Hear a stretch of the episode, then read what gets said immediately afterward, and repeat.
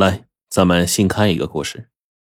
灵山村位于南岭大山深处，全村人口啊不过三百来号。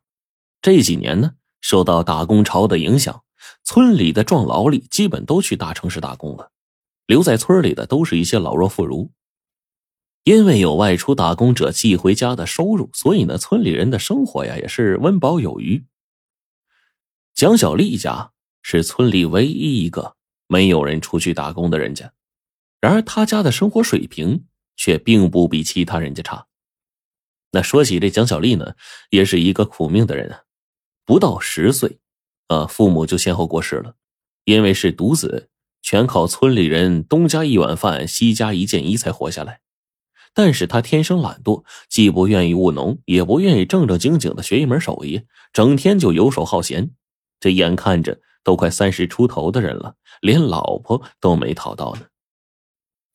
蒋小丽三十二岁那年呢，父母给她留下来两间破房，也在一场暴雨中倒了，连个栖身之所都没有。万般无奈，她只好随别人到城市去找事做了，希望能够混口饭吃。可是呢，到了城里，她是要文化没文化，要技术没技术，又不愿意出力气，所以呢，在哪里都干不长，最后竟流落到街头讨饭。这天。蒋小丽厚着脸皮到一个小餐馆啊讨剩饭吃，这老板呢就见他全身脏兮兮的，怕食客看了倒了胃口，影响自己生意，就不耐烦的撵他走。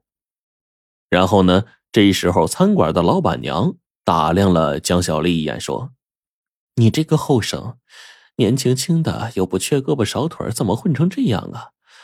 这样吧，我这里刚好有点活啊，忙不过来，你愿不愿意干呢？你要愿意干，我就给你吃饱饭。”蒋小丽已经饿得饥肠辘辘了，听说有饭吃，赶忙点头，愿意愿意。什么活什么活你说吧。老板娘就把他领到后面餐馆的这个操作间，指着一个蛇皮袋子对他说：“你把这些东西啊帮我拾掇好，我不仅管你吃饱饭，还给你开五块钱，怎么样？你干不干？”蒋小丽走过去，打开袋子一看，里面装的竟然是一袋子活蹦乱跳的青蛙，他就疑惑的说。这怎么弄啊？老板娘说：“这还能怎么弄啊？你把这些青蛙给我杀了，再剥了皮就可以了。”哎呦，蒋小丽是头皮一麻呀！她这人吧，虽然是游手好闲，但从小到大连个鸡都没杀过。看到这些青蛙，她就感到一阵恶心。老板娘就说：“怎么样，你干还是不干？”蒋小丽肚子呀实在是太饿了，只好点头说。干我干，但是你得先让我吃饭呢，我饿了。这么多青蛙，我得弄到什么时候啊？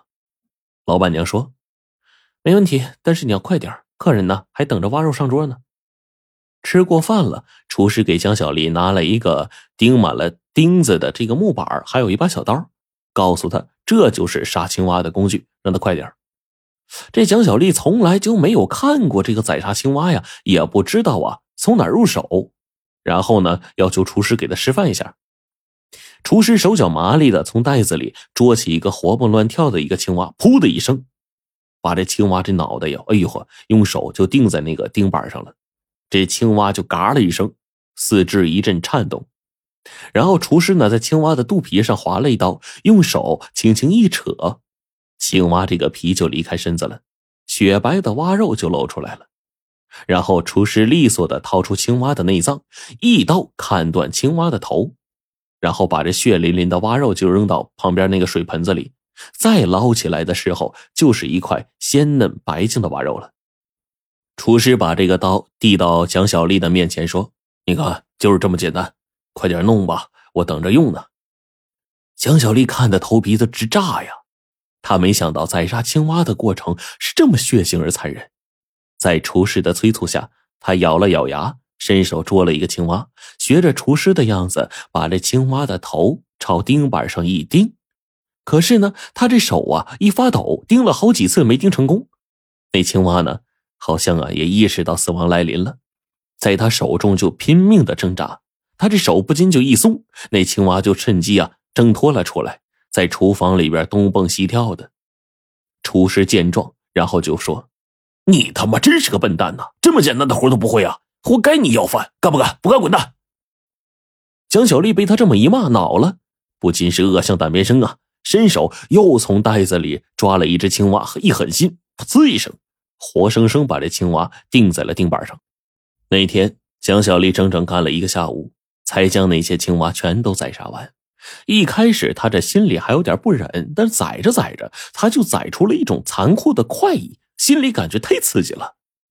老板娘对他干的活呢很满意，不仅给他吃了饭，还多给他两块钱，并且让他两天之后再来。之后呢，蒋小丽又到那家餐馆啊，宰杀了两次青蛙。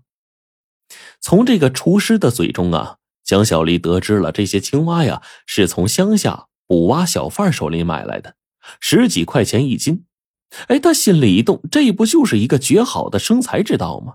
于是蒋小丽开始留意那些捕蛙小贩终于有一天，他遇到了一个来卖青蛙的小贩就上前套近乎，并花了本钱请那个小贩啊下馆子喝酒。